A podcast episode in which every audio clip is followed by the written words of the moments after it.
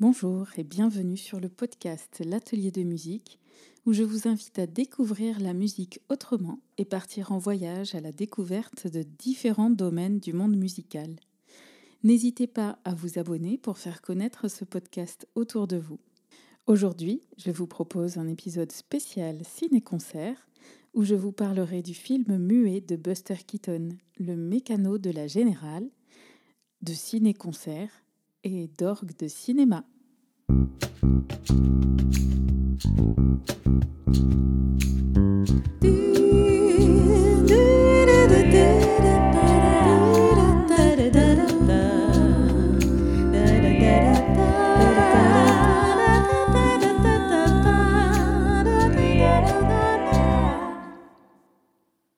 Le mécano de la Générale est un film muet datant de 1926 et co-réalisé par Clyde Bruckman et Buster Keaton.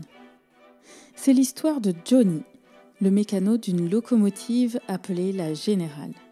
Johnny a deux amours, sa locomotive et Annabelle Lee, jeune et jolie demoiselle. L'histoire se déroule aux États-Unis pendant la guerre de sécession.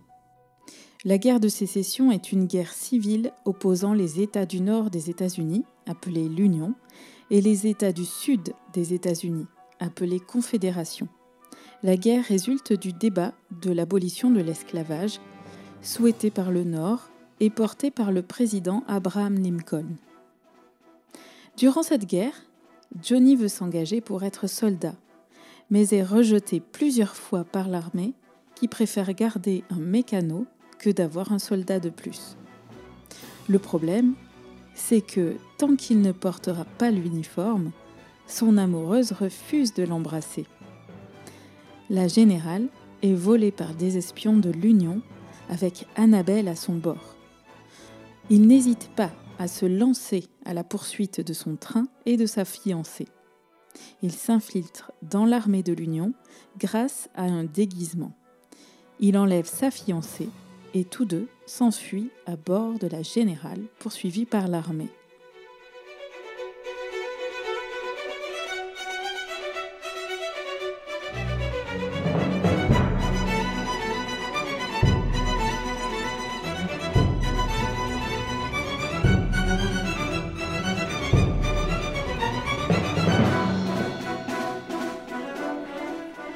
Le mécano de la Générale est un film muet mais dès sa sortie, des musiques sont préconisées pour accompagner sa projection.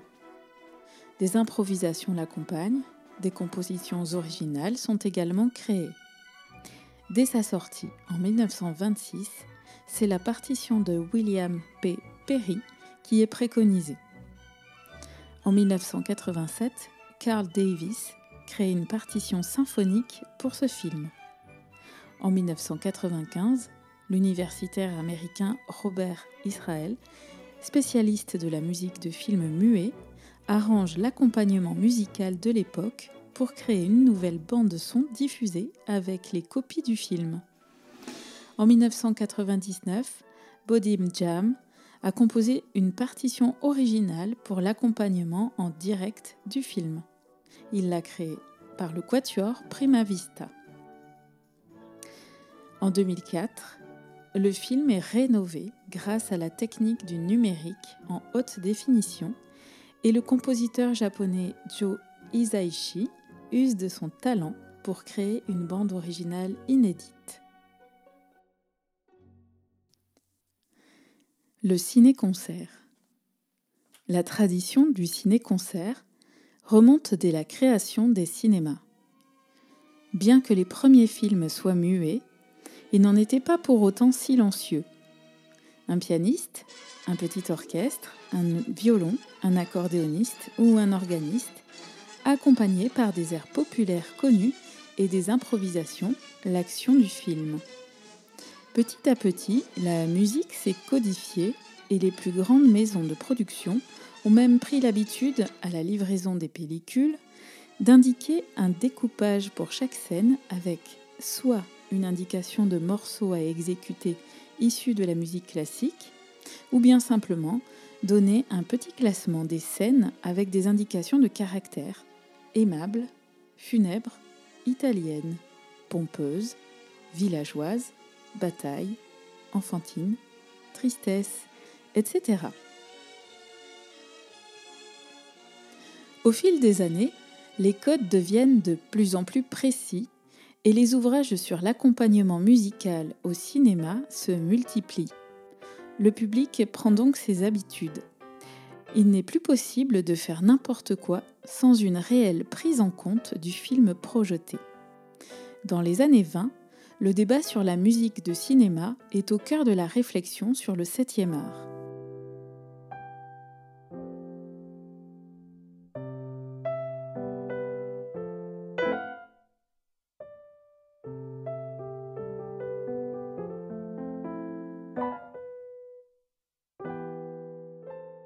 Les critiques, les théoriciens, les cinéastes appellent à l'écriture d'une musique propre au septième art et à une définition précise des fonctions de cet accompagnement.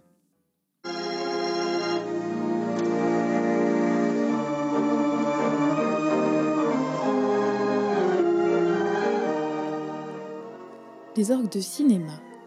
Dans la famille des orgues, on trouve un petit bijou du nom d'orgue de cinéma. Cet instrument n'est pas fait pour jouer de la variété, mais bien pour les théâtres et les cinémas et accompagner les films, les danses, la chanson, la musique d'ambiance. Cet orgue possède, en plus de ses nombreuses sonorités de jeu, comme tous les orgues, la possibilité de faire des bruits, des bruitages et utilise même des percussions. Ainsi, on peut entendre des xylophones, marimba, glockenspiel, cloches, un comptoir à jouer composé de triangles, klaxons, castagnettes, grosses caisses, etc.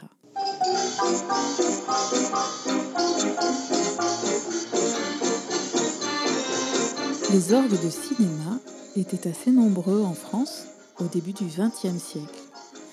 Mais à la suite de l'apparition du cinéma parlant, voire de l'orgue électronique Hammond, puis du synthétiseur, ils furent souvent considérés ensuite comme obsolètes.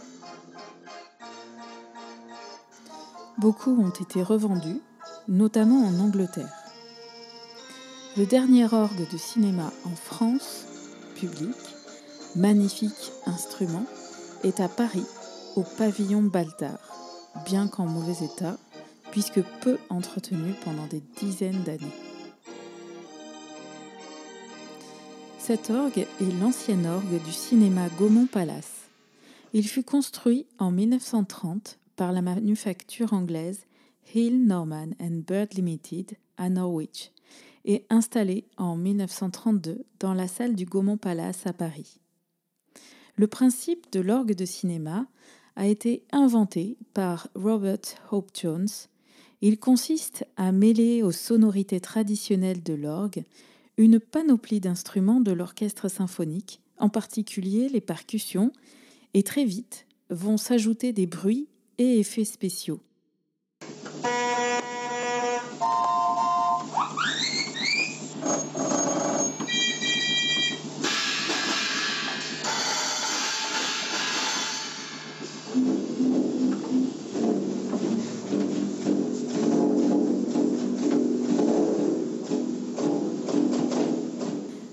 L'orgue de cinéma tombe très rapidement en désuétude, supplanté par le cinéma parlant.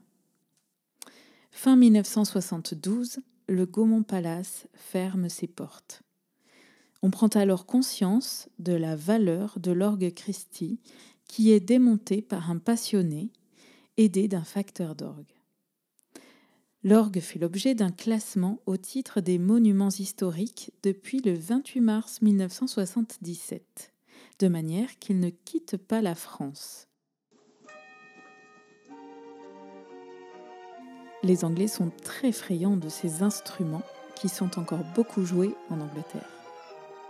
L'orgue du Gaumont Palace reste l'un des seuls orgues de cinéma conservés en France, le seul dans un bâtiment public deux autres appartiennent à des privés. Depuis 1976, il appartient à la ville de Nogent-sur-Marne, où il a été installé au pavillon Baltard. Inauguré par Pierre Cochereau Tommy de Serres, Gilbert Leroy et Simone Bernard. Il fut également joué en 1988 par Rhoda Scott. En 1991, Bernard Dargassi en devient le principal titulaire qui en assure la maintenance. L'Association pour la valorisation et le rayonnement de l'orgue de cinéma, formée fin 2010, tente de promouvoir une programmation pour que joue encore l'orgue Christie pour des ciné-concerts uniques en France.